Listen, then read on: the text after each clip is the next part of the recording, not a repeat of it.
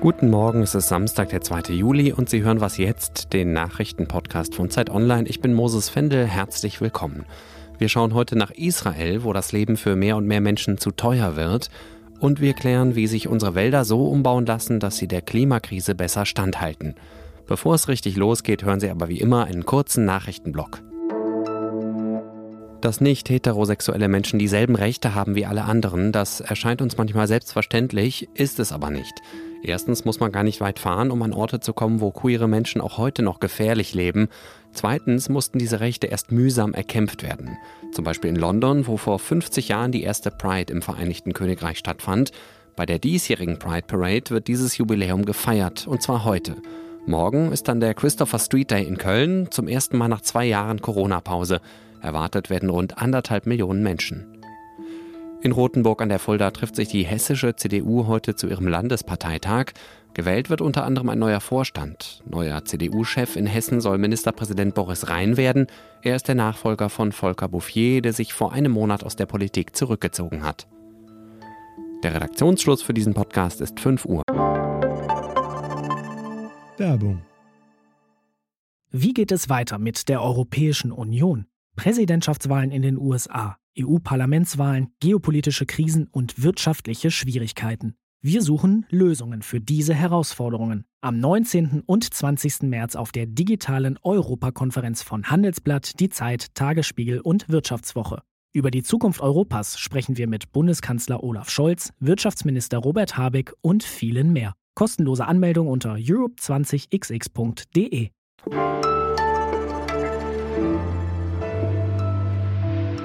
Politische Stabilität sieht anders aus. Die fünfte Parlamentswahl in nur dreieinhalb Jahren, die steht Israel bevor. Viele Menschen im Land haben aber ganz andere Probleme. Israel gilt sowieso schon als eines der teuersten Länder der Welt und die hohe Inflation und die Folgen des russischen Krieges in der Ukraine sorgen gerade dafür, dass viele Dinge noch teurer werden. Schon jetzt lebt jeder vierte Mensch in Israel unter der Armutsgrenze, sagt zumindest eine Studie. Dabei steht Israel wirtschaftlich an sich sehr gut da. Allein im vergangenen Jahr ist die Wirtschaft um 8 Prozent gewachsen. Wie passt das zusammen und welche soziale und politische Sprengkraft steckt da womöglich drin? Diese Fragen versuche ich jetzt zu klären mit unserer Israel-Korrespondentin Steffi Henschke. Hi Steffi. Hi Moses. Du lebst ja in Tel Aviv, das laut dem Economist sogar die teuerste Stadt der Welt sein soll. Nenn mir doch mal ein paar Beispiele, wie teuer das Leben bei euch ist. Ja, also insgesamt muss man dazu sagen, in Israel wird ja super viel importiert. Das ist ein sehr kleiner Markt. Also viele Dinge sind schon deshalb teurer. Ja, so ein Menü bei McDonalds, so ein günstiges Menü kostet mindestens 15 Euro. Ein Gebrauchtwagen, Autos werden ja zum Beispiel auch alle eingeschifft, sagen wir ein Gebrauchtwagen über zehn Jahre alt, kostet trotzdem noch um die 20.000 Euro. Der Knackpunkt ist aber hier die Miete. Also im Schnitt gehen 60 Prozent des Nettoeinkommens für die Miete drauf. In eine Wohnung in Tel Aviv, zwei Zimmerwohnung, 35 Quadratmeter, kostet schon mal 1.500 Euro kalt. Nebenkosten kommen dann nochmal so, ähm, hängt davon ab, ob Sommer oder Winter ist. Im Sommer ist es die Klimaanlage, im Winter ist es der Heizboiler, alles elektrisch, hier wird elektrisch geheizt und das Wasser wird auch elektrisch aufbereitet. Das sind dann nochmal 100 bis 200 Euro pro Monat. Jetzt hat ein Netzwerk für heute zu Protesten in Tel Aviv aufgerufen. Wer sind die Menschen dahinter und wie genau wollen die protestieren? Das sind Menschen, die viel arbeiten, die eigentlich auch gut verdienen, aber wenn 60 Prozent des Nettoeinkommens im Schnitt draufgehen, heißt eben, dass nicht mehr viel bleibt.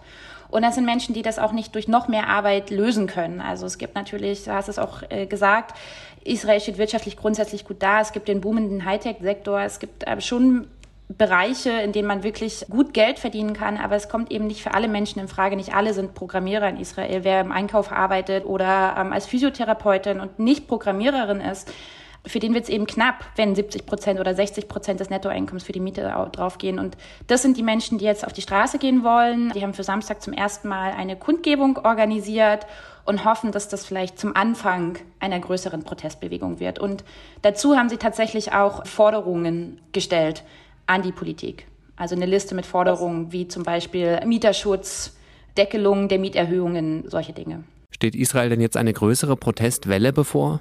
Davon würde ich nicht ausgehen, nein. Das hat den Hauptgrund, dass wir uns vor Neuwahlen befinden und wie ich gerade sagte, diese Forderungen, die gestellt wurden, die müssen ja gehört werden von irgendjemandem, von einer Regierung gehört werden und die gibt es so nicht mehr. Es gibt jetzt eine Interimsregierung, die im Prinzip, äh, und man nähert sich dem Wahlkampf. Und ein weiterer Punkt ist, dass ich glaube schon diese israelische Mentalität damit reinspielt. Es gibt wichtigere Probleme und man schaut erstmal, dass man sie vielleicht die, die, die Sorgen für sich selber lösen kann.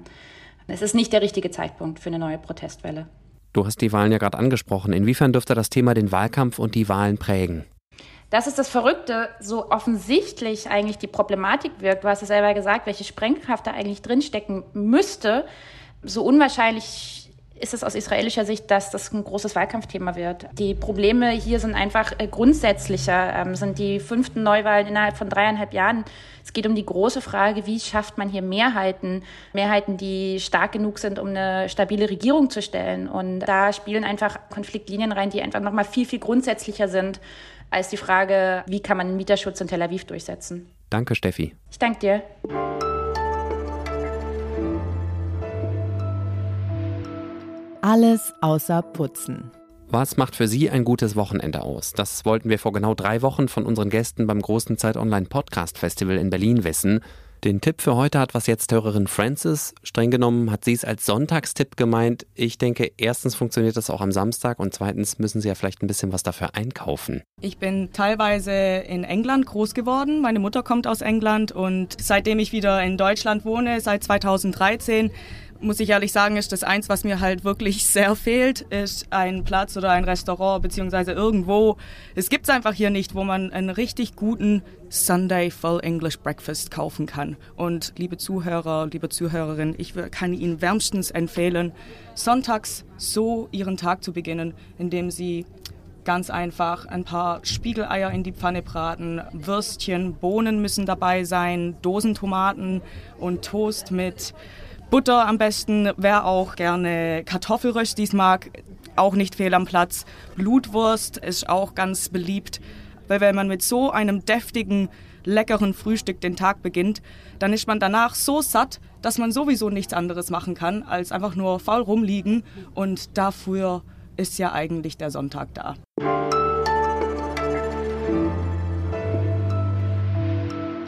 Vielleicht nutzen Sie das Wochenende ja, um mal wieder in Ruhe durch einen Wald zu laufen. Dem Wald in Deutschland geht es schlecht, das wissen wir ja schon länger, denn er ist von der Klimakrise bedroht, vom Borkenkäfer, von heftigen Stürmen und steigender Waldbrandgefahr.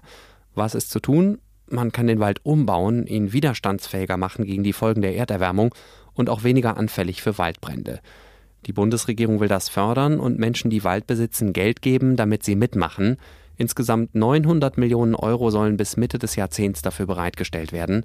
Über den Wald im Umbruch rede ich jetzt mit Anne Jeschke aus unserem Ressort Green. Hallo erstmal. Hallo Moses, hi. Wie müsste der Wald in Deutschland umgebaut werden, um widerstandsfähiger zu werden? Ja, wir bräuchten auf jeden Fall mehr Mischwälder, viel weniger Monokulturen. Also wir müssen weg von diesen ja, schnell wachsenden Nadelbaumkulturen, die gerade für die Forstwirtschaft immer sehr attraktiv waren.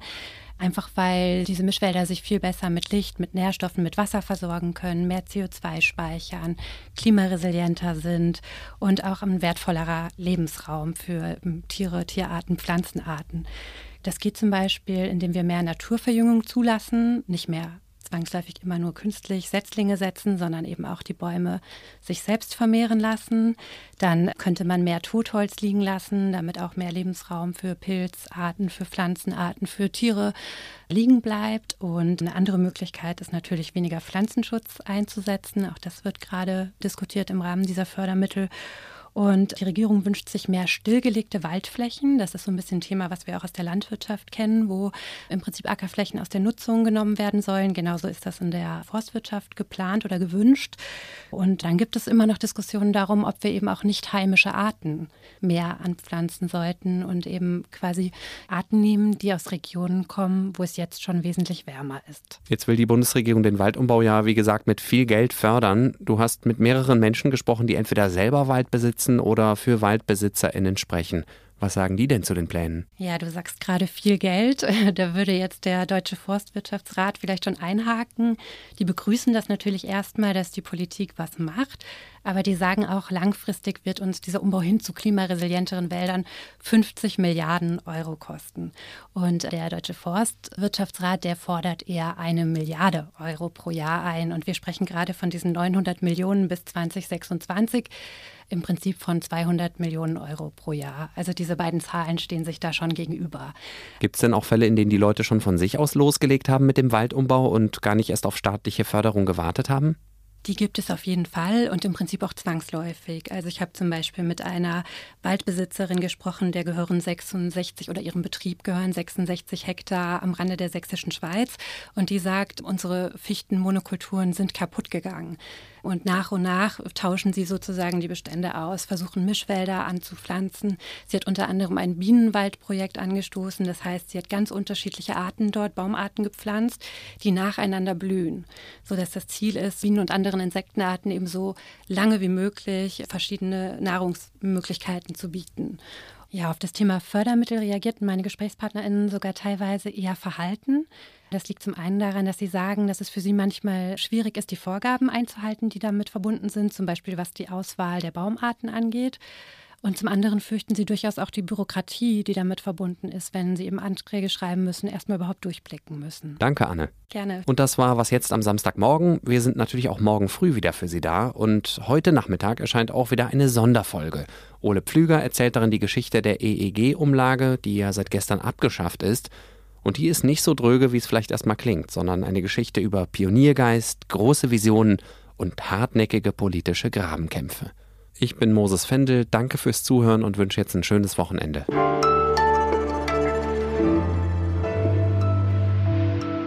Sag mir noch Anne oder Ann-Kathrin? Anne, unbedingt nur Anne. Ja, ja die haben mich falsch eingetragen. Ich stehe überall mit Anne-Kathrin und alle nennen mich so, aber Anne. Du heißt aber gar nicht so. Doch, doch, ich heiße so, aber nur, weil meine Eltern das mal irgendwann so wollten. Also, Anne ist perfekt.